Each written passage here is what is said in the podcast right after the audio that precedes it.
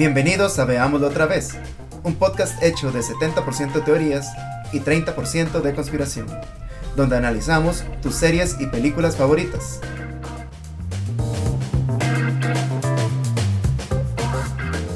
Nuestro tema de hoy, Rick and Morty, temporada 1, episodio Mystics and Destroy. somos sus anfitriones, Juan Carlos Frer. Y Daniel Umaña.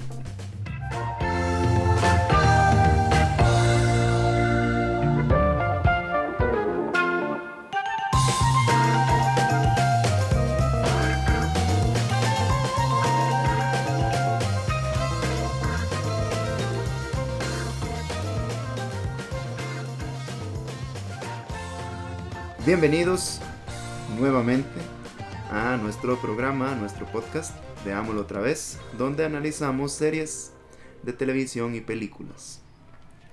En este episodio estamos eh, yo, Daniel Umaña, Juan Carlos Frer. Michelle Gómez. una invitada especial que nos acompaña nuevamente. En este nuestro segundo episodio vamos a analizar el episodio 5 de la serie Rick and Morty, que es con cual iniciamos nuestro podcast. Lleva por nombre Mystics and Destroy, Metallica. que tiene ahí, metido ahí la canción de Sick and Destroy. En realidad yo no creo, viendo después del episodio, no siento como que la canción y el episodio tengan nada que ver más que el ¿Cómo? título. El coro. Bueno, El coro de Second Destroy es un resumen perfecto de lo que pasa en el episodio. sí, Sí, claro. bueno, vamos a ver entonces. Eh, entonces empieza el episodio con un, eh, un Rick que quiere eh, añadir a su colección de mutantes o, o de seres extraños una familia. Bueno, unos seres que se forman como si fuera la familia de Morty. Y entonces le pide a Morty que apriete un botón para que los, pero los mate, ¿verdad? Y este es, desde este inicio ya uno empieza, bueno, empieza a ver que Rick vuelve a tener esas eh, características sociópatas que ha tenido en estos cinco capítulos que han pasado. Pero Morty dice algo muy interesante. Dice, eh, acabo de matar a mi familia. Y Rick le dice. Morty, algunas personas pagarían mucho dinero por esa calidad de eh, Por breakthrough. esa experiencia. Ajá. Que es bueno, como podríamos iniciar el capítulo de hoy discutiendo. ¿Qué quiere decir Rick con eso? A mí me parece súper interesante porque acordándose un poco de lo que decía el psiquiatra sudafricano eh, David Cooper en su libro La muerte de la familia, él habla eh, del papel básico y fundamental que tiene la familia para formar a la sociedad y él propone que la familia es la primera fuente de traumas y la fuente más grande de traumas que uno va a arrastrar el resto de su vida. El maestro justamente decía, eh, el paso a la adultez, la verdadera adultez es cuando uno logra metafóricamente matar a la familia, emanciparse y volverse su propia persona. Claro. Que se supone que, que al final eso efectivamente es lo, lo que se busca, ¿no? O sea, matar ese, el símbolo, ¿verdad? Por supuesto. Eh, introyectar las figuras maternas y paternas dentro de, dentro de uno para ser un ser humano más o menos que libre de pensamiento y de acción también y cortar con ciertas herencias familiares que vienen a veces arrastrándose de tanto tiempo. Sí, entonces eh, cuando David Cooper habla de la muerte de la familia, eh, obviamente no es una muerte física, ¿verdad? Pero sí, él empieza a explicar cómo el sistema de eh, jerarquía de liderazgo que existe en el sistema capitalista o en el sistema productivo, de que hay un jefe y que hay empleados, eh, la familia es el principal reproductor de ese sistema. Entonces, yo como hijo o como empleado de la familia, no tengo ninguna capacidad para cuestionar las decisiones que están haciendo las jefaturas o los papás. Entonces, que esta idea de eh, desarrollar la familia como si fuera u- una forma eh, una empresa, ¿verdad? Eh, más bien lo que hace es enfermar a la familia.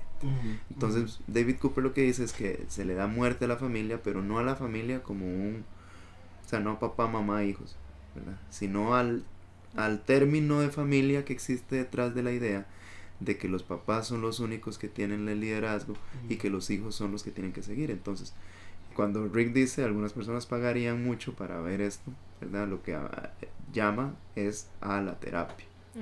Exacto.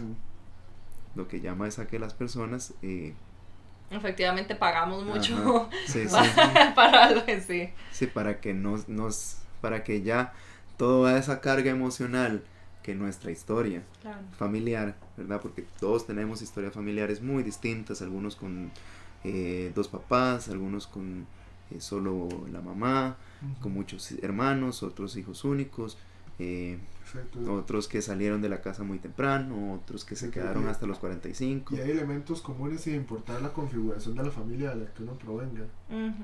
El miedo, el control, La culpa, la culpa. La culpa. sí, sí, todos esos elementos que también se ven representados en el sistema productivo. Entonces también hay miedo cuando yo llego a ser empleado, Claro. eh, la culpa, ¿verdad? El, el- así que, son, son las versiones nocivas de algo que es necesario para funcionar en sociedad, que son las reglas. Ajá, ajá.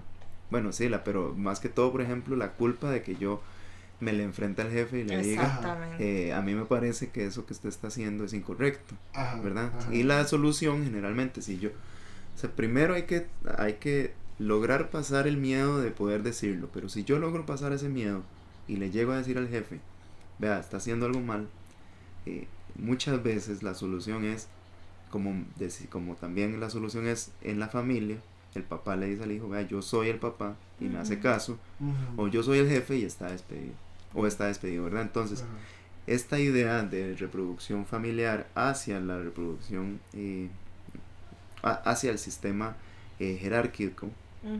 ¿verdad? Para ah, David Cooper es muy, muy enfático en que dice, por eso es que se crea la locura, Porque los locos son los que se salen de ese sistema. En la familia entonces los locos son los que eh, no son, o digamos, no, no los locos tanto, pero sino las personas que son, eh, Las ovejas negras. las ovejas negras son, ¿verdad? Los que no logran hacer caso a los papás, Claro. los que eh, no siguen, digamos, eh, los preceptos. Veámoslo, por ejemplo, en una, en una familia muy evangélica y un niño que, que empieza a cuestionar y a cuestionar. ¿Verdad? La idea es, eh, deje de cuestionar y nada más siga lo que nosotros le estamos diciendo que Ajá. tiene que seguir. Pero si el niño sigue y sigue cuestionando y sigue cuestionando, ¿verdad? Se le culpa, pero no porque esté haciendo algo malo, sino porque está desequilibrando el, el sistema de. Efectivamente, efectivamente. ¿verdad? Entonces, la oveja negra no es más que un una piedra en el zapato para la familia. Y es feo porque es miembro de la familia, se, hay que amarlo, pero también Ajá. Claro, cuando, cuando la oveja negra llega, digamos, a interrumpir la dinámica familiar, que probablemente de nuevo viene de herencia desde antiguas generaciones, entonces de cualquier, cualquier, la misma, la empresa, cualquier persona que llegue a interrumpir o a cambiar la dinámica en la familia, en cualquier tipo de, de grupo ya, ya, ya hecho, digamos, cuya dinámica ya está a veces muy fosilizada, el que viene a, nos, a preguntar y a cambiar un poco esa dinámica, siempre va a ser visto como una amenaza. Sí, sí, la persona. Pero es completamente necesario. Entonces, para esas ovejas negras que andan por ahí, felicidades. Probablemente, gracias a ustedes, muchísimas de, de esos patrones y de esas dinámicas van a ser, Sí. ¿verdad? Cambiadas, pero definitivamente sabemos que no es un rol fácil de ejecutar. Bueno, de hecho, las ovejas negras eh, simbolizan un, un intento de llegar a la salud de un sistema enfermo. Entonces, cuando el sistema o cuando la familia se encuentra en una dinámica enferma, en una dinámica en donde, eh, qué sé yo, existe violencia, en donde existe la idea, por ejemplo, eh, patriarcal de que el papá tiene que eh, proveer siempre y la mamá quedarse en la casa cuidando a los hijos, ¿verdad? Un ejemplo muy, muy específico, pero si llega una hija y pregunta, papá, ¿por qué mamá no puede trabajar? ¿Por qué papá usted nunca me ha abrazado? O cosas así, ¿verdad? Esa oveja negra lo que hace es evidenciar todo eso que está mal en ese sistema. Entonces, como dice Michelle, esas ovejas negras que están por ahí se necesitan y son indispensables, no solamente para sanar, sino para crecer, y no solamente como familia, sino como comunidad, como país, como mundo, porque no puede nada más quedarse la gente en la idea de que el sistema está hecho y lo aceptamos y seguimos viviendo y nos acoplamos o morimos, sino que hay que cambiar el sistema. Efectivamente. Muchas veces, igual vos decís en el mejor de los casos, cuando este, este rol de, ya le llamamos la oveja negra, viene y efectivamente empieza como a preguntar, ¿verdad? Cuando te tienen inclusive esas herramientas de, mira, ¿por qué? Pero no siempre funciona así esa dinámica, o sea, no siempre es tan burocrático el asunto, así como, mira, padre, ¿por qué mi madre no sale? Usualmente viene acompañado de una dinámica, algo también disruptiva, ¿verdad? En, en, la familia, o sea, no, no se verbaliza, se efectúa. Este, mi mamá está toda su vida, ¿verdad? Este, metida en la casa, tuvo que sacrificar partes, efectivamente, partes, de, partes de su, de su personalidad y partes de, de ella misma en función del sistema familiar, pero entonces de pronto yo tomo decisiones que, que contradicen toda esa dinámica. Y muchas veces no nos damos cuenta, ¿verdad? Es como el típico, ay, la rebelde sin causa de la familia. Y muchas veces nosotros, si tenemos ese rol familiar, no nos damos cuenta del proceso que estamos llevando. Y es un proceso doloroso en el que llevamos, ¿verdad? Una carga de culpa, en que llevamos una carga de rechazo de parte de los otros miembros de la familia. Entonces, de nuevo, o sea, si, si sentimos que no que no hacemos el match, si sentimos como que no estamos siguiendo ciertos lineamientos, si sentimos que no pertenecemos a nuestro grupo familiar, bueno, no se sientan, exacto, no se sientan tan, tan mal porque posiblemente ustedes están generando un movimiento ahí a nivel estructural que es bastante importante, aunque se genere desde una o sea, no desde un nivel consciente per se, ¿verdad? No desde un, una conversación como, como lo planteaste vos, que en el mejor de los casos sí funciona, pero usualmente funciona desde, desde la acción, a veces hasta inconsciente, desde la toma de, decisiones dentro de la dinámica la, las preguntas de los niños también, ¿verdad? Que por ejemplo, eh, por eso menciono a Mafalda, porque Mafalda muchas veces llega y le pregunta a la mamá, eh, mamá, ¿por qué escogiste ser infeliz? Por ejemplo. y es un hachazo, es una, una forma de decirle que la forma en como ella está decidió llevar la vida como ama de casa eh, parece ser que le da consecuencias de infelicidad a la mamá de Mafalda. Eh, con lo cual no quiere decir que ser ama de casa es igual a ser infeliz, sino que Mafalda se da cuenta que la decisión que toma la mamá no es la que la va a hacer feliz. Entonces, eh, las preguntas de Mafalda son incómodas, que me imagino que son también las preguntas, o sea, no es que efectivamente una hija le va a llegar a decir al papá, papá, porque mamá no trabaja, sino que en, el, en la dinámica, en el rol ahí y en las preguntas de los niños de por qué y por qué y por qué, pueden llegar a ser, eh, a mover ahí algunas estructuras que no son... Y es, es mucho peor también cuando eh, esa oveja negra es un hijo candado, por ejemplo, que está mm. manteniendo unida la relación. lo, vemos, lo vemos mucho en Rick and Morty con la figura de Sommer, que Sommer es el primer hijo candado y Morty es un segundo hijo candado también. Y claro, si no hubieran tenido a Sommer. De hecho, lo dejan claro, eh, es en este episodio, ¿no? Porque ellos tienen una conversación. Ah, bueno. En el, el número 5, sí. Pero que, al final es. Claro. Que ella le dice, bueno, eh, la mamá está como en esta crisis, ¿no? Realmente mi vida no vivida, quién soy yo fuera de la función de familiar. más Exactamente.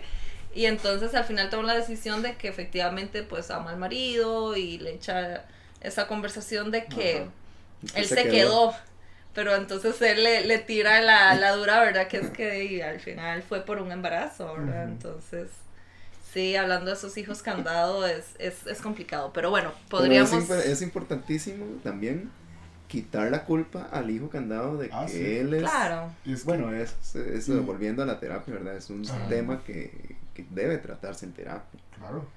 Y si lo vemos con mucho cuidado, el, el rol de oveja negra en esta serie tiende a brincar mucho entre Summer o Morty, siempre. Ujú. No es fijo.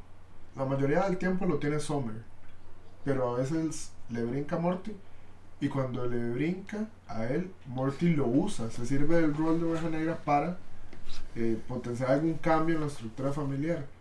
Que como es una estructura tan sólida, no funciona tanto. Precisamente porque Jerry es muy cabezón y, y quiere que todo se mantenga siempre como debería ser, entre comillas. Bueno, pero a mí me parece interesante en este episodio que cuando, cuando introducen a, la, a Mr. Mystics, a la caja de los Mystics, que en realidad es emblemático este episodio. Sí. De hecho, hay gente que se ha tatuado a Mr. Mystics Ah, y todo. es, es un hito para la cultura alrededor de la serie. Sí, sí, sí. Pero a mí me parece interesante que cuando llegan a reunirse en la caja, Jerry es el que tiene la voz de la razón.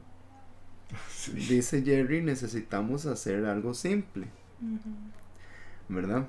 Y llega Summer y dice, quiero ser popular, y llega la eh, Beth y llega, quiero encontrar sentido a la vida, ¿verdad? Que son cosas que uno puede pensar, son nada simple. Y el otro quiere nada más dos golpes. Su dos- juego de golf. Sí. Entonces, Eso, Es eso inter- es lo bonito de esta serie, que transforman lo trivial en, en el absurdo. Es como cuando uno lee los, a, a Camus, que lee los absurdos que planteaba él, que son cosas filosóficamente muy, muy devastadoras, y Ricky Morty hace el- la vuelta al revés. Propone el absurdo desde literalmente la cosa más absurda y más sencilla que podría pasar. Por eso a mí me parece que, digamos, la escritura de esta serie es realmente brillante. sí, claro. Los guiones son muy buenos. Sí, sí, claro. Yo siempre he pensado que tiene que ser de gente muy estudiada. Porque no es. O gente muy creativa. De hecho, me recuerda mucho a las primeras temporadas de Los Simpsons. Ajá. Que si yo lo veía con mucho cuidado, eran pura gente graduada del Ivy League. Y no eran los graduados con honores. Eran los graduados que pasaban raspando. Bueno, de hecho, cuando ya llega Beth a reunirse con su Mystics y, y- y le dice: Beth, arr", le hace eso. tener una familia no significa que usted deja de ser una persona individual. Creo que volvemos al tema del hecho de que hay muchas verdades que no se muestran y que aquellas ovejas negras son las que por, por Claro, medio de, indirectas y cosas así reflejan esto. Entonces, ¿qué verdad está demostrando Summer, verdad, al ser la oveja negra, detrás de la idea de que tener, de que Beth dejó de ser una persona individual por tener a Summer? ¿verdad? Eh, y vemos ahí también muy interesante porque el fenómeno de la transferencia y la contratransferencia, Ah, cuando Beth intenta besar a Mr. Mystics, ¿verdad? Ujú. Sí. Que, que porque llegan a este breakthrough, entonces Beth quiere besar a Mr. Mystics porque hay, una, hay un intercambio transferencial de amor. Ajá. Bueno, lo, lo que ella percibe como amor, Lo que diríamos, ella puede digamos, el percibir. psicoanálisis es una, es una resistencia, el paciente se enamora del terapeuta, cree que le ama porque le, le está reflejando en realidad su amor propio. Ujú. Sí, eso pasó con Freud, ¿verdad? Ajá, Sí, que Freud eh, se le tiró a una paciente a besarlo. sí. Bueno, Freud Estaba guapetón también. Sí. Pero- No, pero diga. pero me imagino, él, él, en los escritos se dice, o en la, la historia lo que dice es que él, lejos de aprovecharse, utiliza eso para afianzar su teoría de que la transferencia es algo real, de que las personas, eh, bueno, de que el terapeuta en este caso, de que existe una transferencia emocional. Claro. y- y Yo creo que quienes hemos tenido terapia es, es más que evidente, digamos. Sí. Y, y yo he tenido la experiencia de llevar terapia de varios tipos, digamos, y por tiempos prudenciales.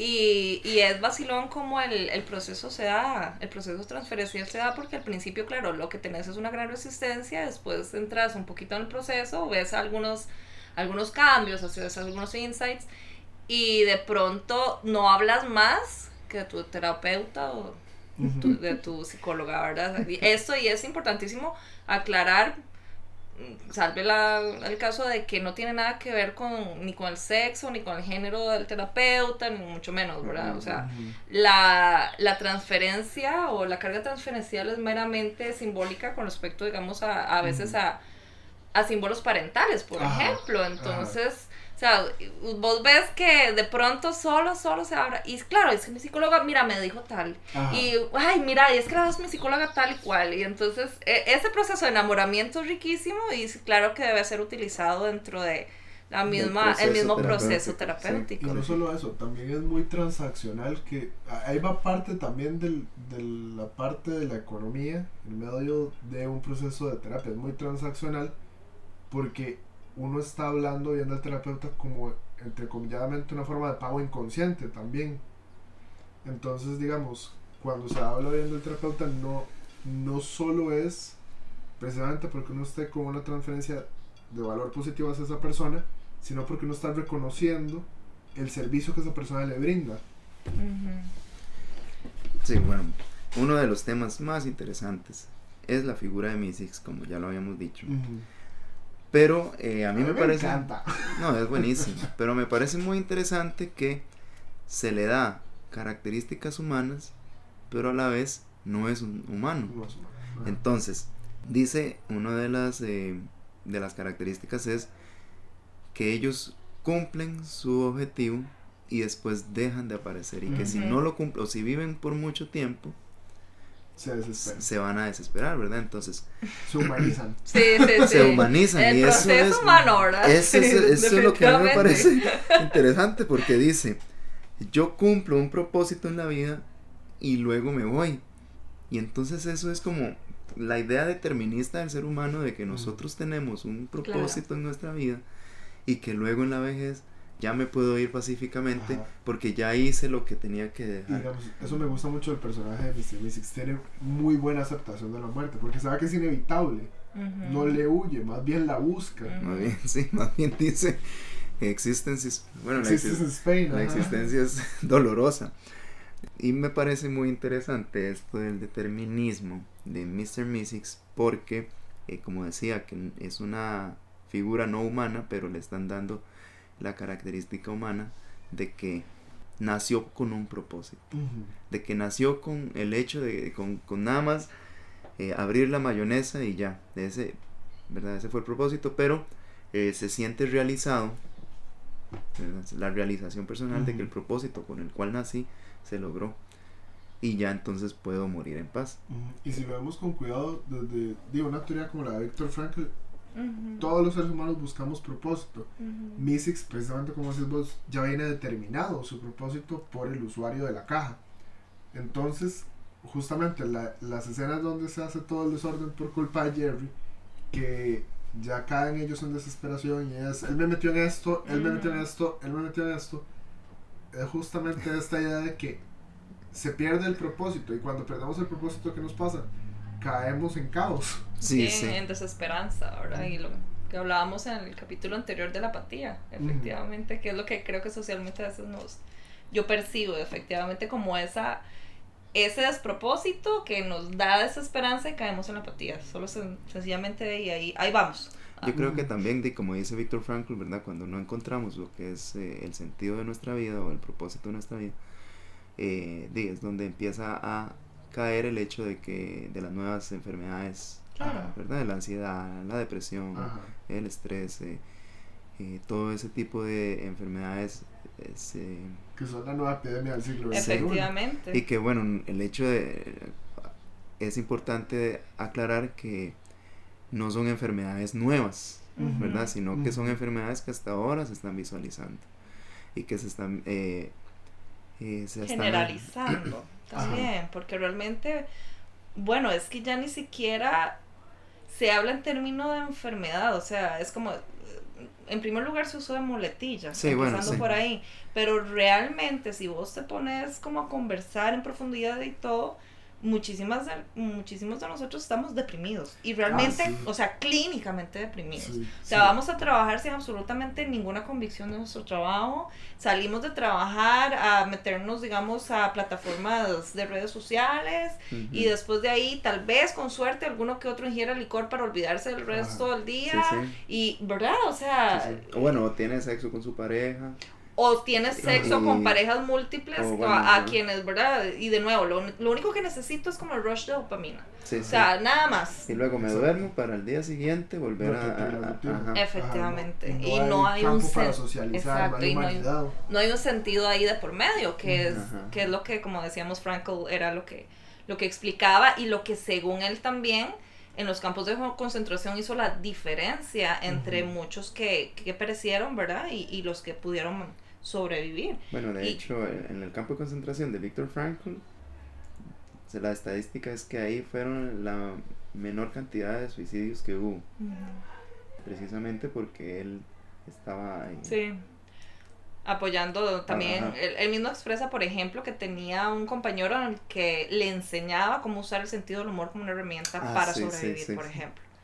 O sea, y, y el, ¿verdad? El, ese tipo de herramientas, que el sentido del humor es muy importante, efectivamente, pero había leído hace poco un artículo, no puedo decir, era un artículo random, sobre que decía que la diferencia entre el sentido del humor y tal vez el uso excesivo del sarcasmo Ajá. también, ¿verdad? Que no es, no viene siendo lo mismo. Ajá. Uno es efectivamente como una afirmación de vida y otro puede ser más bien lo contrario.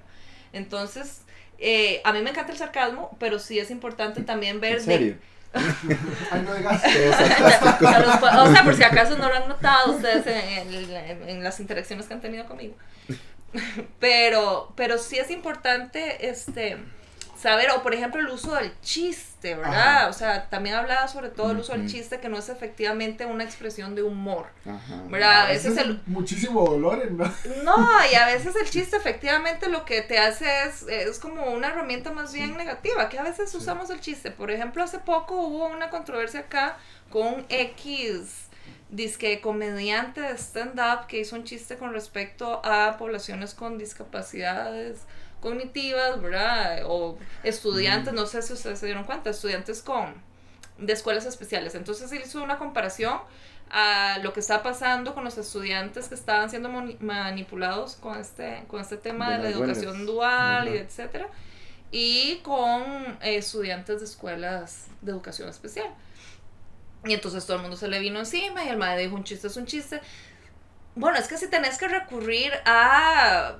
¿verdad? O sea, a comparar o hacer referencia a poblaciones que ya han sido de por sí este vulnera- vulnerabilizadas hasta lo máximo, bueno, o sea, eso ya ya ese chiste dejó de tener humor, o sea, ya ese chiste no es representación de, del, del sentido del humor Claro. como una expresión de vida como lo afirmaba Víctor Frankl. Sí, es utilizar las debilidades de los demás para burlarme de ellos, pero hay que ser fuertes o hay que ser...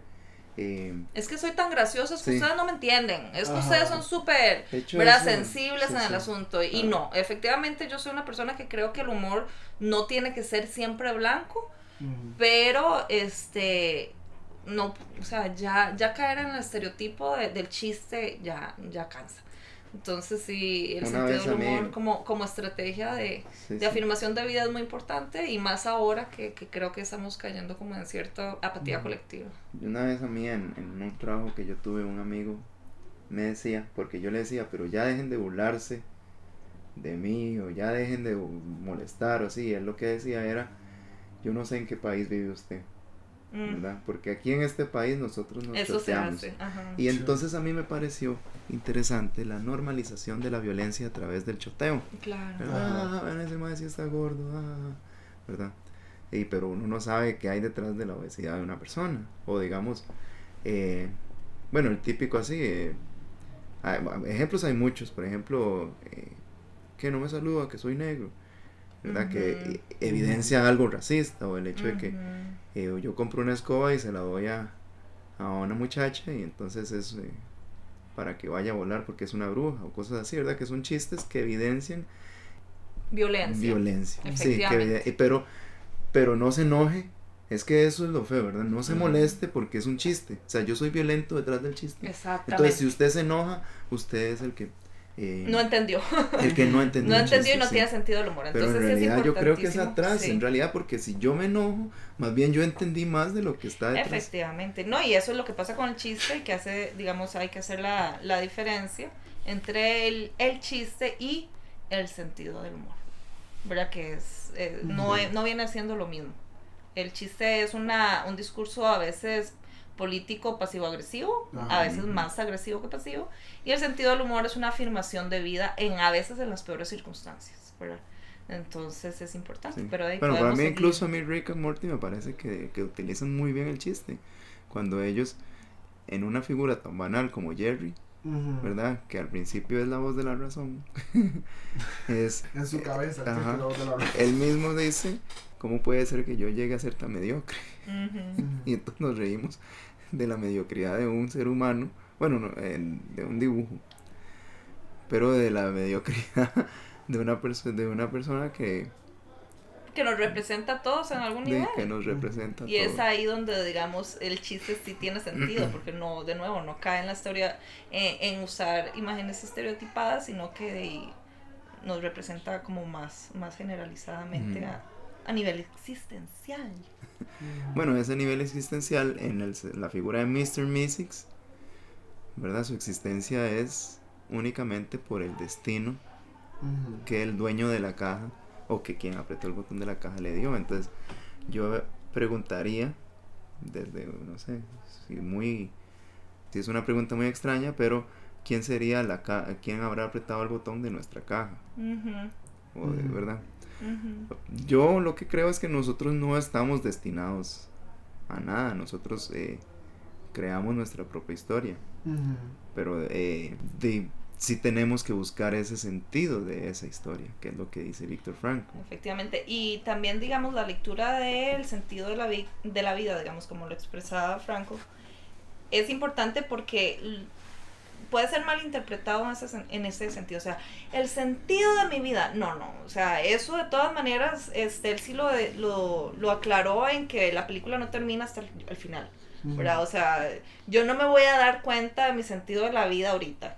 Probablemente sea en las últimas horas de mi vida donde ya yo vi cuál fue la película y qué, cuál fue el, des- el desarrollo de, de mi historia.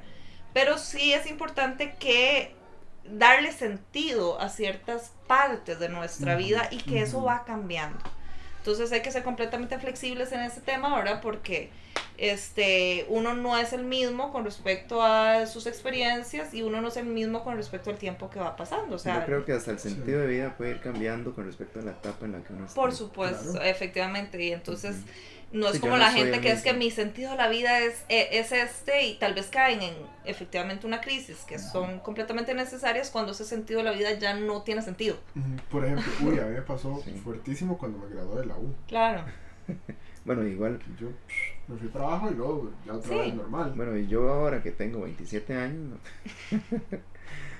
o sea, el sentido de la vida de, del niño Claro. ¿verdad? Y no, y es importante también, creo que es súper importante decirlo, o sea, no quiere decir que uno desde la visión adulta vea que el sentido de la vida de un niño no tiene una valía, igual, o sea, el sentido de la vida de un niño es, es, es su niñez y, y la niñez también se vive en dignidad. Claro. O sea, tiene que existir una, una, un respeto hacia la etapa en la cual se está viviendo, ¿verdad? Sí. Y no desear que, por ejemplo, si el niño, eh, qué sé yo, si el niño lo que quiere es jugar, ¿verdad? Decirle, no, es que el juego es, eh, es malo. O sea, y casi que uno le está Pérdida de diciendo... tiempo, como Ajá. inclusive lo están tratando de, de exponer muchas tendencias educativas, digamos. Bueno, sí, pero digamos la idea de que si yo le estoy diciendo que no juegue, casi que le estoy diciendo el, No sentido, el sentido de su vida o, el- o lo que No usted está... sentido. Sí, Exacto. que es Sí. violencia igual, o sea, bueno, Y es que es muy individual, Dani. O sea, el sentido de la vida no viene, y de hecho, por eso es el tema. A mí, Víctor Frankl, la verdad es que me encanta, me apasiona montones. Este, y es importantísimo saber que no, de- no es de afuera. ¿Y qué es lo que pasa? Que también caemos de, por lo mismo que siempre hablábamos del sistema, etcétera, que el sentido de la vida lo buscamos afuera. Ajá. Y son sentidos banales que al final, ¿verdad? Nos, nos generan una crisis porque efectivamente ni en las compras, ni en mi capacidad adquisitiva, ni voy a encontrar. Exacto. Entonces, sí, sí es muy importante hacer claro que el sentido es individual, que es flexible, que responde a cada etapa o a cada necesidad en el momento y que no viene de una demanda exterior. Muchas veces, ni del sistema en sí mismo, porque afuera no lo vamos a encontrar, eso es evidente, por eso muchos estamos deprimidos, estresados, Exacto. porque no... Y es que estamos en, en un periodo muy ilusorio. Más ahora con las redes sociales. Claro, Facebook, Instagram. Ver esas versiones editadas de todo el mundo. Todo el mundo está feliz. Estoy en la playa. Ma, ¿yo Eh. por qué no estoy en la playa? claro, Eh, Sí, sí. salieron a tomarse las birras los compas y uno no podía, pero entonces uno se siente culpable de no haber podido ir. claro, ya no salí en la foto, entonces ya Ajá, no estoy en ujú. el grupo, ya no me siento aceptado. Ujú. O Y eso de es- que estoy feliz en la foto, ¿verdad? Pero, que Sí. estoy- pero puede ser que esté pasando el peor rato de la vida. Claro. Tengo sueño, no quiero estar aquí. Claro, para pero, la foto, todo exacto, y todo el mundo lo ve y lo interpreta desde fuera como el momento mágico que se vivió. Y todos estamos conscientes de que lo que se ve en las redes sociales es completamente una ilusión. Bueno, nosotros estamos conscientes, hay muchísima gente que no. Pero aún así, o sea, a pesar de Mm. estar conscientes a nivel afectivo, Ah, sí. te jode. Sí. O sea, yo puedo y yo Ah, digo, sí, yo sí. veo Facebook y yo digo, es, o sea, yo mismo edito muchas de las cosas que pongo, yo mismo edito mis fotos para verme mejor. Evidentemente la gente lo hace, pero siempre hay un nivel de comparación que, que, nos, que nos termina deprimiendo. Entonces es, es, es importante como pensar un poco y, y cuando se haga uso de este tipo de herramientas, de ojalá hacerlo uso de la mejor manera, porque de hecho, o sea, creo que había leído que hay un estudio que efectivamente entre más horas lo uses, o sea, más deprimido Ah, estás. claro. Sí, claro.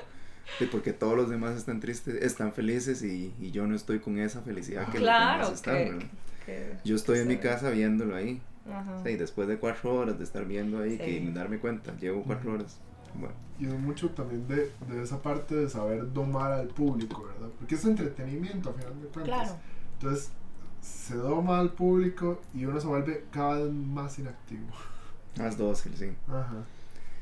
Volviendo al tema aquí de, de Mr. Mystics, cuando están ellos peleando, ¿verdad? Que, que empiezan a discutir y empieza a ver como Pucha, que será más fuerte. dice, dice uno, el más viejo dice, ya no puedo soportarlo. Lo único que quiero es morir. Y luego dicen, todos queremos morirnos. Qué cosa más interesante, porque a mí me parece que hay dos temas ahí. Primero, el hecho de que, como decía Fred, la muerte es algo inminente, ¿verdad? Y de una forma, como lo decía Freud, ya en sus últimas etapas, de una forma tan ática, buscamos también muchas veces la muerte. Pero además, aquellas personas que están en un sufrimiento muy grande claro. y que abre el tema para la eutanasia, ¿verdad? Ajá. que yo estaba pensando, bueno, habrá cuáles son las eh, dimensiones éticas de la eutanasia, o sea, podrá ser con, con niños, con adolescentes o solamente con tercera edad. Recomendación, un documental muy bueno que está todo en YouTube, está libre. Se llama Cómo morir en Oregon. Ok. ¿Cómo que es uno de los estados que tiene aprobada la eutanasia. Muy, muy bueno. Yo no lo he visto, pero lo voy a ver y luego lo voy a Lo vamos a, lo A vamos retomar. volver a ver. sí, pero digamos es un tema que se abre eh, muy interesante porque eh, si una persona también tiene derecho, si está en un sufrimiento muy grande, si, Sí, Cuando la vida se hace invivible, Cuando ¿verdad? O sea, invivible. sí, cuando ya... Y es un tema que de todas maneras va a ser controversial a todo nivel. Sí. No hay no hay respuesta acertada con respecto a, a ese tema, porque inclusive que estamos hablando de Víctor Frankl, digamos, desde la logoterapia, la eutanasia no es, digamos, una acción positiva. ¿verdad? Porque inclusive la idea es efectivamente que al vos cortar eh, de manera, entre comillas, abro comillas, poco natural tu proceso, te estás cortando de entender lo que ese proceso te quería enseñar a vos y a tus familiares, inclusive. ¿verdad? A partir inclusive del dolor. Pero también es el hecho de que si yo busco el fin de mis días, ya es porque yo perdí el sentido de mi vida. Y es que hay, hay, ¿Qué es lo hay- que pero ahí yo diría que entremos con una pausa. Hay gran confusión cuando se habla de este tema entre qué es eutanasia y qué es suicidio. Ujú. Porque, digamos, para mí el suicidio es un acto cuando ya usted pierde sentido de su vida. Ujú. La eutanasia no, Ujú. la eutanasia es el último acto con sentido, entre comillas, que tendría su vida. Bueno, pero entonces las, las dimensiones y los límites éticos son muy, muy... Ah, Son súper Sí, finos. sí, o sea, sí. ¿en, en qué momento Porque es que yo me pongo a pensar, por ejemplo, correcto o no? la, la depresión de un niño, de una persona adolescente, Ajá. está sufriendo, o sea, su sufrimiento no es, no es algo que, que uno le pueda decir, es cualquier cosa. O sea, en realidad Ajá, está sufriendo. Claro. Entonces, eh, la depresión en la que entra y que le genera ese deseo de que "Ma- me quiero morir, ¿verdad? Es que ahí vuelve. Por eso, es que Suena ideación suicida eso, por ejemplo. No, Sí, no suena. está bien, pero está enfermo, está sufriendo, Pero está... no es lo mismo. Porque, digamos, la característica más clara de la eutanasia es que es la última medida para mejorar calidad de vida. Ok, ok. El, el suicidio es terminar el problema y punto. Sí, es terminar el sufrimiento. De hecho, de, entre las cosas estereotipadas que se hablan y he visto en redes sociales sobre el suicidio es, y no deja de tener razón, es la expresión de que el suicida no quiere morir. Lo que quiere es dejar de sufrir. Ajá. Ajá, ajá. ¿verdad?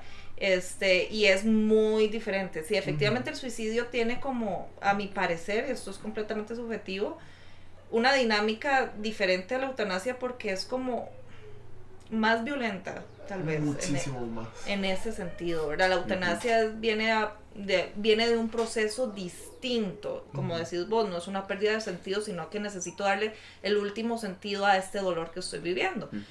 Pero solo les digo que efectivamente a mí el tema de la eutanasia me dejó pensando mucho porque como la logoterapia y toda esta situación de Víctor Frankl me llamaba tanto la atención, al leer la posición de los logoterapeutas con respecto a la eutanasia era efectivamente que te estás perdiendo el sentido al cortarlo, digamos, porque inclusive en el peor de los sufrimientos vos no sabes qué sentido va a tener eso, no solo para vos, como de- les decía que que no recuerdo específicamente si fue en El hombre en busca de sentido o en otro tipo de, de artículo o ensayo de Franco, que decía que la película no se acaba hasta el final, ¿verdad? O sea, yo no puedo saber qué, en qué terminó la película, media película. Ajá. Igual con la vida de nosotros, o sea, no podemos saber qué va a pasar hasta que ya se terminó y cierran cortinas.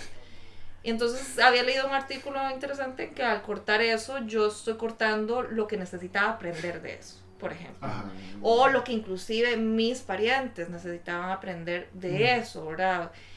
Y no está, de nuevo, o sea, no es una cuestión aquí moralista, no está ni bien ni mal, porque el, el tema de la eutanasia es, de nuevo, un tema sumamente sensible Mm. Sí. y sumamente personal. O sea, Sí. este, solo la persona que, que empieza a tener un proceso en este, en este tema puede saber lo que está viviendo y puede saber el sentido que le está dando a su proceso. ujú. ¿verdad? Inclusive eh, con lo que hablábamos de la tercera edad, bueno, por ejemplo, voy a hablar un poco de, de las expresiones personales de mi mamá, sin permiso de ella en ese momento. Fue, que fue en el episodio anterior que hablamos de la tercera edad para que lo Sí, vuelvan a escuchar. sí. Que este, di, pues mi mamá no es una persona tampoco tan anciana, ella tiene 75 años, pero este, está en estos procesos, ¿verdad? De que ya sus crisis existenciales son otras, ya empieza a ver probablemente el final de, de su vida desde otro tipo de perspectiva. Y entonces ella me decía desde esa perspectiva ya de, de persona anciana, de que para ella le parece natural el hecho de que uno como anciano ya va dejando de querer vivir, en cierto sentido, ¿no? O sea, ya se van cerrando, y no precisamente pasa eso con todo el mundo, valga, Ujú. valga la, la aclaración. Pero de que, ¿verdad? O sea, los ancianos empiezan a algunos a sentir ciertos dolores, empiezan a tener ciertos padecimientos, y entonces después de esto y esto y esto y esto, o inclusive después de estar tiempo en el hospital, ya la persona dice, ya. Y yo he tenido conversaciones con algunos tipos de, de personas de edad avanzada en que efectivamente lo que me dicen es, ya, ya yo cumplí. Sí. Ya y verdad, y es vacilón Ajá, porque sí. volvemos al tema de mis ex, ya yo cumplí, no sé qué. O sea, probablemente no sabemos qué al final de nuestros días qué fue lo que cumplí, pero ya yo sentí que cumplí y ya yo siento que no estoy haciendo nada acá. Ujú. Y es necesario para dar un, decir un adiós, ¿verdad? A nuestra vida de manera sana. Yo tuve un tío de que padeció de la columna unos dolores atroces toda su vida y al final de su proceso, que no fue un proceso del todo natural, sino que, que hubo una interrupción ahí este, antes de que él fuera lo suficientemente anciano para morir, digamos, en este proceso natural de me voy despidiendo, él mismo decía efectivamente, o sea, era un hombre inteligente, era un hombre estudiado, era un hombre que tenía muchos planes de vida, pero el dolor le generaba una situación que decía, yo ya no quiero más, yo ya estoy cansado, yo ya no soy una persona deprimida, porque él tenía muchos proyectos, era una persona intelectualmente súper expresiva, capaz, creativo, pero el dolor sencillamente ya sobrepasaba absolutamente todo el sentido a- al resto de, de sus actividades Ujú, cotidianas. Entonces, definitivamente, bueno, lo del sentido de la vida es, es un tema riquísimo y lo de la eutanasia es un tema muy sensible que requeriría, digamos, que nos sentáramos aquí Yo con creo un que montón de otro tipo de gente también para llegar, Sí, sí. ¿verdad? Es que yo creo que también estos temas son muy contextuales de cada caso particular. Ah, sí, sí, sí. Porque uno no puede tomar una decisión, por ejemplo, qué sé yo, que la eutanasia, que el caso de eutanasia A es igual al caso de eutanasia Ah, sí, B. Ajá. Todos, y y me parece que todos los casos son, y son muy particulares. Digamos, Pero está el derecho, es que también está eso, o sea, está el derecho a, no solamente el derecho a la vida, sino también el derecho a, la, a morir dignamente Ajá, exacto. que es un derecho que por esta o sea, por este bagaje, por esta herencia que tenemos judeocristiana, ¿verdad? Hay que vivir y vivir y vivir hasta, Hasta que, que Dios, Dios quiera. quiera, sí, hasta Sí. que Dios me preste vida y eso es, eh, bueno, al menos aquí en Costa Rica es una frase que se usa mucho, dice, hasta que Dios me dé vida, yo voy a estar aquí, ¿verdad? Entonces, eh, Pero qué clase de vida. pero qué Exacto. clase de vida, exacto. Entonces, eh, bueno, ahí ya entraríamos en una discusión más. Estilos de vida, procesos Sí, de sí. envejecimiento. Claro. Pero eh, sí, el tema de eutanasia me parece que, eh, bueno, es una discusión muy interesante que tiene que darse, pero si Ujú. aquí, al menos en Costa Rica, se está discutiendo todavía si se va a incluir los derechos humanos. Claro, Ajá. O sea, jamás vamos a llegar a... Sí, a- Sí, estamos lejos de estamos poder lejos de poner poder- en la mesa Sí. el tema, por ejemplo, de la eutanasia. Que por ejemplo lo que hablábamos en el episodio pasado, que académicamente esos temas ya están en las mesas, ya se dan. Pero bueno. ¿qué tan... aquí la, la maestría en bioética mixta de la UCR de la UNA, de, de los ejercicios más básicos, ¿verdad? Entre comillas, que es lo primero que ponen a la gente a analizar son casos de eutanasia. Ujú, ujú. Pero bueno, ese es el famoso Mr. Mystics, que nos da mucho de qué hablar. Ujú. Aunque a mí me parece que mueren, eh, sí, mueren felices, los, los Mystics. Sí, porque cumplen, cumplen Cum- su propósito, cumplen su sentido. Sí, y que más bien la vida es lo que les, les da dolor. Ajá. De hecho, y también me parece interesante cuando ellos están culpándose uno al otro, ¿verdad? No me culpe a mí, fue aquel. Ajá. Y entonces, ese tema, ¿verdad? De, de que, de que él dice, eh, sus, sus errores los carga usted. Ajá. No me culpe a mí por lo que usted hizo. Ajá. ¿verdad? Entonces él es casi como, yo no estoy muerto, o bueno, yo no he cumplido mi destino porque usted no ha logrado cumplir el suyo. Ajá. pero usted me llamó porque usted no logró cumplir su destino. Ajá, exacto. Mystics como personaje justamente ahí es algo muy interesante porque ubica de quién es cada culpa, o sea, sabe cuál culpa suya, cuál es la otra persona, no se deja cargar emocionalmente por los otros. Bueno, en realidad esa carga sí se da porque por eso se vuelven locos. No, no, exacto. Pero sí, sí, sí. Yo lo, yo lo veo distinto Ajá. en el sentido de que, o sea, lo veo como un, como una metáfora lo de efectivamente la responsabilidad de por qué estoy aquí, Ajá. Mm. ¿verdad? O sea, de, mis papás me trajeron y es su culpa, mis tatas, yo no pedí nacer y ahora qué carajos estoy haciendo aquí y tengo que darle un sentido a mi Sí, vida sí, porque sí, ustedes sí. sencillamente se les ocurrió o no se les ocurrió, pero pasó, ¿verdad? Traer, traer aquí descendencia. A mí quería conversarles porque de hecho, no sé si viene al caso o no, pero ahí, me estoy leyendo un libro de Enrique Cortés que se llama Hablando de supervivientes del holocausto, ¿verdad? Este es un poco más oscuro, Víctor Frankl es completamente optimista, ahora a partir de su experiencia y, y, y, Cortés es completamente muchísimo más oscuro con su experiencia y, y, los dos me gustan mucho, entonces este libro se llama Dossier K, Dossier K y hay una de las partes que creo que tal vez tiene que ver con, con eso de quién tiene la culpa. Entonces, este, él, en este libro es una entrevista con, con un amigo, ¿verdad? Todo el libro es, son preguntas y respuestas. Y entonces están hablando de sus padres, este, eh, un poco hablando de, del rencor que pudo haber tenido después de una experiencia como, como sobrevivir a los campos de concentración, sobre todo a tempranas edades, que eso también genera que la vivencia sea completamente distinta. Kertész entró a los 14 años a los campos de concentración. Entonces, eh, responde a una pregunta como que uno siempre guarda rencor a los padres. Eh, tiene esa respuesta. Ahora, entonces, el entrevistador le dice que a qué se dé su juicio. Él dice que más allá de los motivos individuales que todos tenemos para guardar rencor a nuestros padres, este, quizás porque bien es cierto que los padres lo traen a uno al mundo al mismo tiempo que lo dejan a merced de la muerte. ¿verdad? exacto, o sea, ya con eso es efectivamente, no, o sea, hay a nivel inconsciente cierto rencor de me diste la, la vida y por lo tanto me heredaste la, muerte.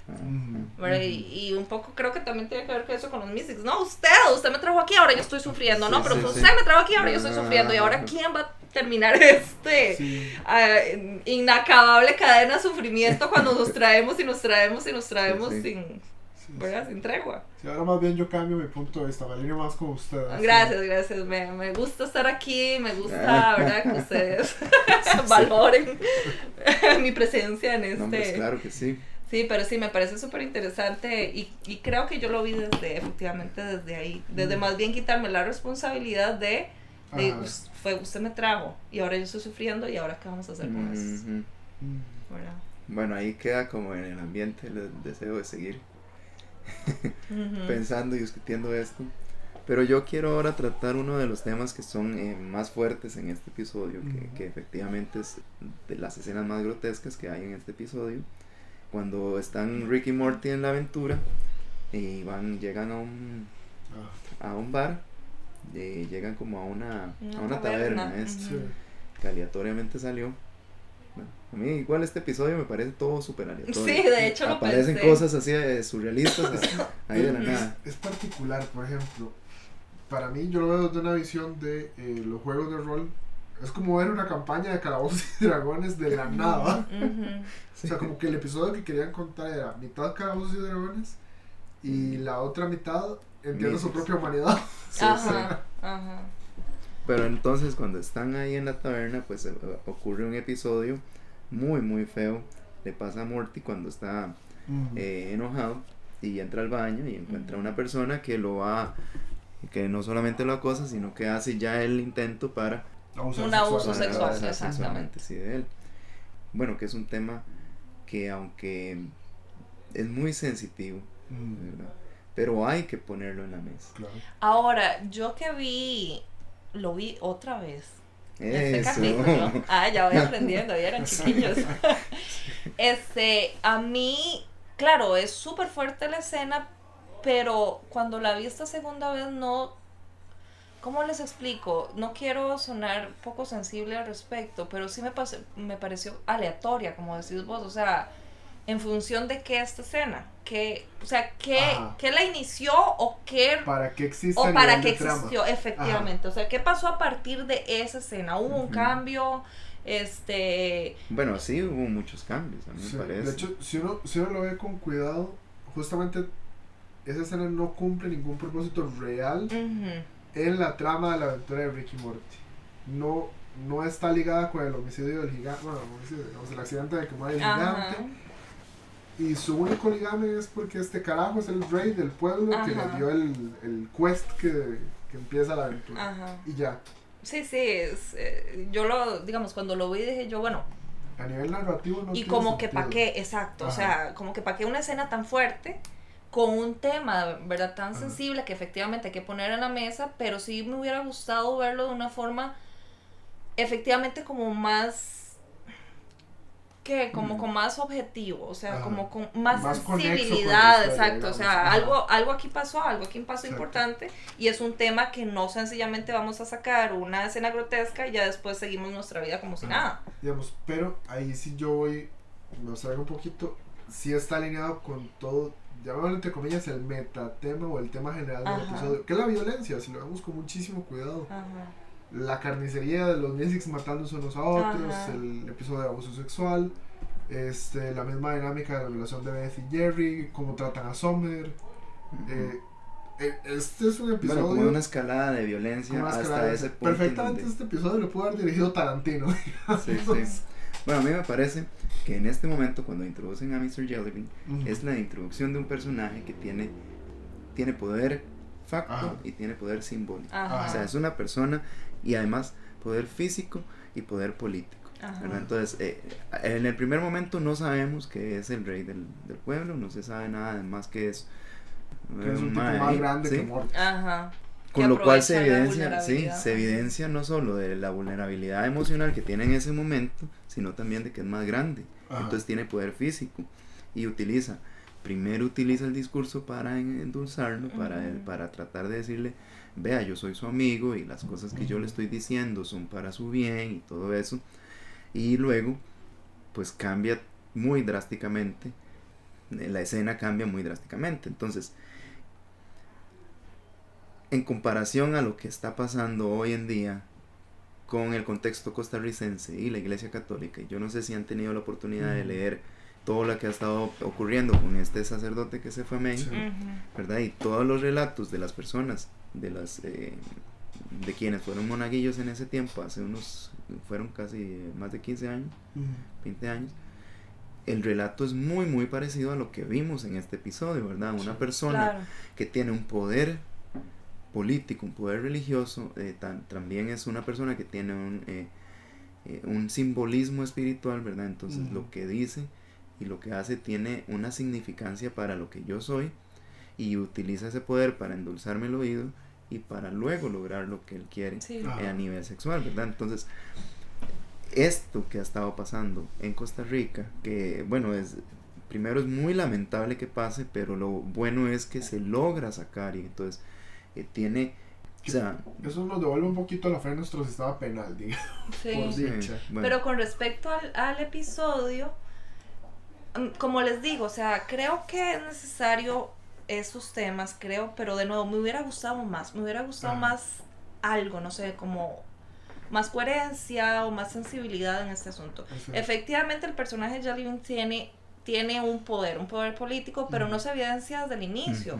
¿verdad? Entonces él realmente no utiliza su poder político para eso ejercer la violencia sobre, sobre, sobre, Morty. Morty. Entonces ahí me quedo en blanco, ¿verdad? Ahí no, Ajá. no, pudiste haberme dado más. Pudiste haberme, o sea, crítica, me lo, me lo crítica al final, pero al final no me sirve de nada. O sea, se- resulta que era el rey, pero él no llega a decirle a, a Morty que, mira, es que yo Sí, soy sí. el rey. No utiliza esa. Ajá. Y us- usualmente las personas con este tipo de poder que quieren generar violencia en los demás lo van a usar.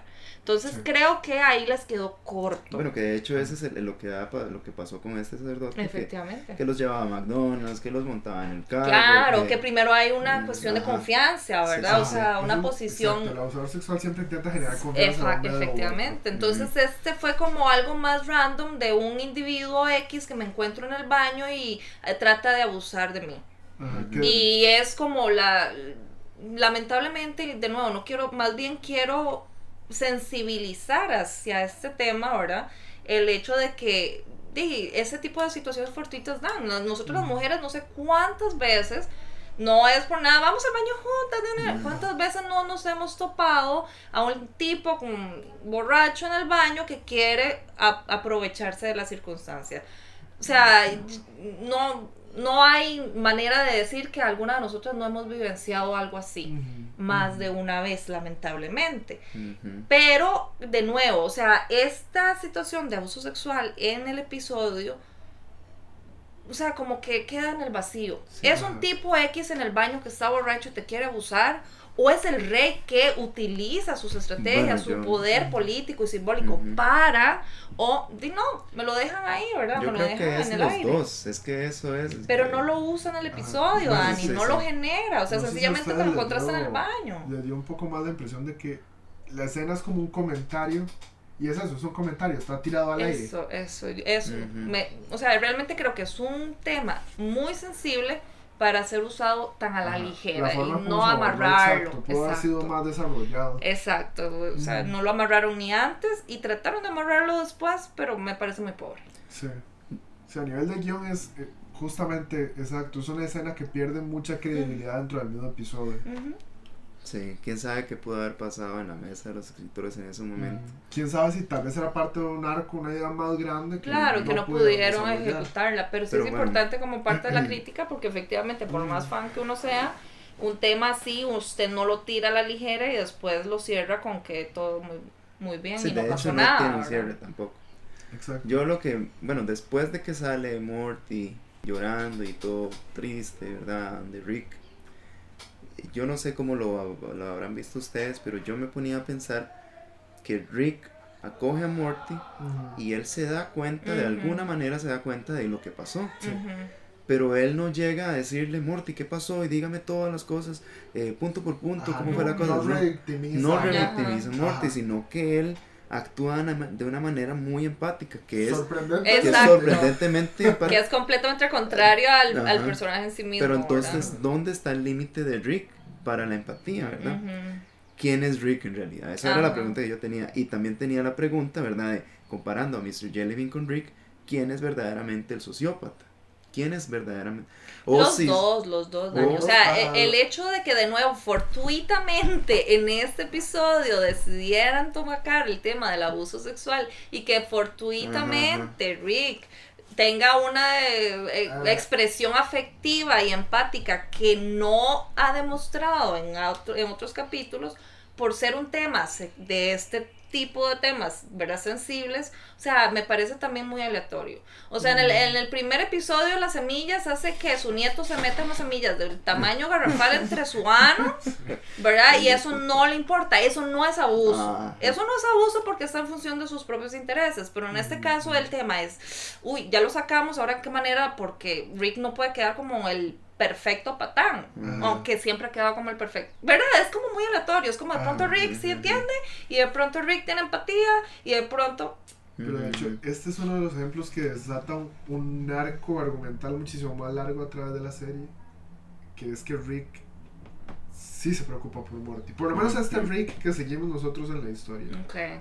Entonces, es interesante. Ahorita, justamente, Sí, es el si, caso si uno los- analiza el episodio del lado, es cierto, se siente rarísimo, como que no tiene mucho sentido eso a nivel de personaje. Si uno lo intentara ver desde el personaje, como hemos hablado, digamos. Que evoluciona, tal Ah, vez. se- Ujú. seguro fue, me disculpará la expresión, que le tocaron un huevo cuando le jodieron al asistente. Ujú, Ujú. ujú. Pero bueno, cuando llegan y, y- y encuentran entonces a Jellybean, que Ujú. es el rey, que ahí entonces en ese momento se dan cuenta que él es el rey, eh, pues eso es una oportunidad de Rick para ofrecer como un tipo que sería como de venganza, Venganza, Venganza, sí. claro. ¿verdad? Hacia la muerte de, de este personaje, que en realidad también eh, uno como persona que lo está viendo también es el deseo que uno tiene. Ah. Claro. Es el deseo de, de que ma, este tipo de, de- de personaje que es totalmente asqueroso, de que, que desaparezca y que tiene poder. Entonces yo me pregunto cuántas personas y bueno, cuántos líderes hoy que tienen poder están en esa situación y nosotros no podemos tomar como la justicia que debería existir, ¿verdad? Que bueno, en este caso de, de este sacerdote, pues está tratando de hacer justicia. Exacto. Está- Tiene, tiene que estar encarcelado. Y Es una amenaza para la sociedad. Efectivamente. Sí, sí.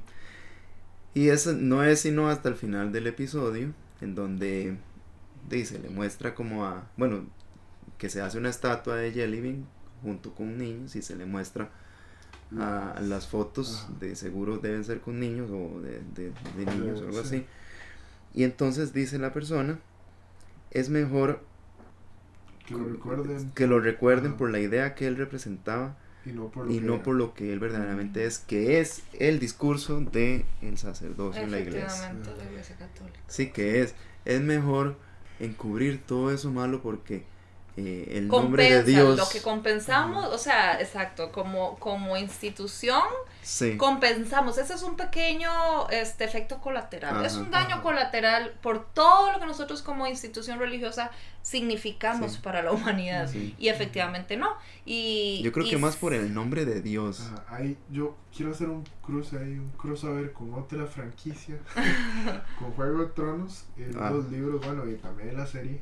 eh, en un punto, Varys, el personaje de la araña, le dice a, a Littlefinger: el poder está, Little ¿Dónde? finger, little- el pueblo cree que está. Ujú, El poder reside donde la gente cree que está. claro. Entonces justamente esa idea de no podemos desmanchar la imagen de Yelevin porque es lo que mantiene cohesionado Claro. al pueblo. Claro. Que de hecho cuando lo presentan es como, y este es nuestro, bueno, no, no recuerdo efectivamente literal, pero lo presenta como el gran, ¿verdad? El gran gobernante, tan, ¿verdad? Y entonces, claro, se cae, se cae esa imagen y se cae la imagen de efectivamente el resto de, del pueblo, de quiénes somos en función de él. Y creo que con la Sí, iglesia ¿verdad? católica es igual. O sea, Exacto. quiénes somos en función de si la iglesia católica, nosotros como Costa Rica, como, como es- Estado católico, ¿verdad? O sea, que somos. De, si nos permitimos ver y abrir esta caja de Pandora, entonces ¿quiénes somos nosotros? Ujú. Y es, Y que es estamos bien encubriendo. difícil abrir, Exacto. abrir esa caja, chiquillos. O sea, no solo a Por nivel... ejemplo, lo que pasó cuando fueron a hacer el allanamiento de la curia hace un par Claro. de meses, que, que, que querían encubrir todo votando los Claro. expedientes. Claro. Ujú, ujú. Y, y efectivamente, o sea, hay que hacerlo, hay que enfrentar ese miedo, pero sí es un miedo natural de porque hecho- nos enfrenta a nosotros mismos Ujú, también, a todos, inclusive a los que no somos creyentes, ¿verdad? De hecho es interesante esto que dice usted de la caja de Pandora porque hace poco estaba leyendo que no, no viene al azar, que es una mujer la que abre la, La caja. ¿verdad? La figura femenina que es eh, siempre la, o sea, eh, se le da el papel de la culpable de sacar los demonios. Sí. O Igual los que, males. que en la tradición judeocristiana, eh, el demonio tenta a Eva, Eva tenta a Adán. Ajá, Claro. ajá, sí. Pero bueno, pero y es esta idea... necesario, dígame, los trapitos sucios, chiquillos, hay que sacarlos. Y es que la Iglesia Católica yo creo que es eh, de las instituciones que tiene más, eh, que no tiene trapos limpios, digamos. Que tiene ¿De qué- mucha ¿Quién historia. Claro. financió la mayoría de la iglesia? La mafia italiana. Claro, Sí, no, sí, aquí no. podríamos sentarnos e históricamente hacer completamente pedazos todo. Lo cual no quiere decir, ¿verdad? Que la Que, está que la, sí, el, que la creencia en, eh, esté mal. O sea, eh, hay que dar esa separación en el hecho de que ma, las personas que están dirigiendo eh, esta, la, la, la eclesiastía Ujú, ujú. están La- cometiendo la errores institución grandísimos. y, es que eh, exacto, la que institución. Pero, di- la pero un institución. derecho humano es tener eh, el Ah. derecho a la religión que Ah, yo quiera que profesar. Entonces, lo difícil creo que puede ser tratar de entremezclar todas estas eh, eh, estos temas de que como seres humanos nos hace complejos.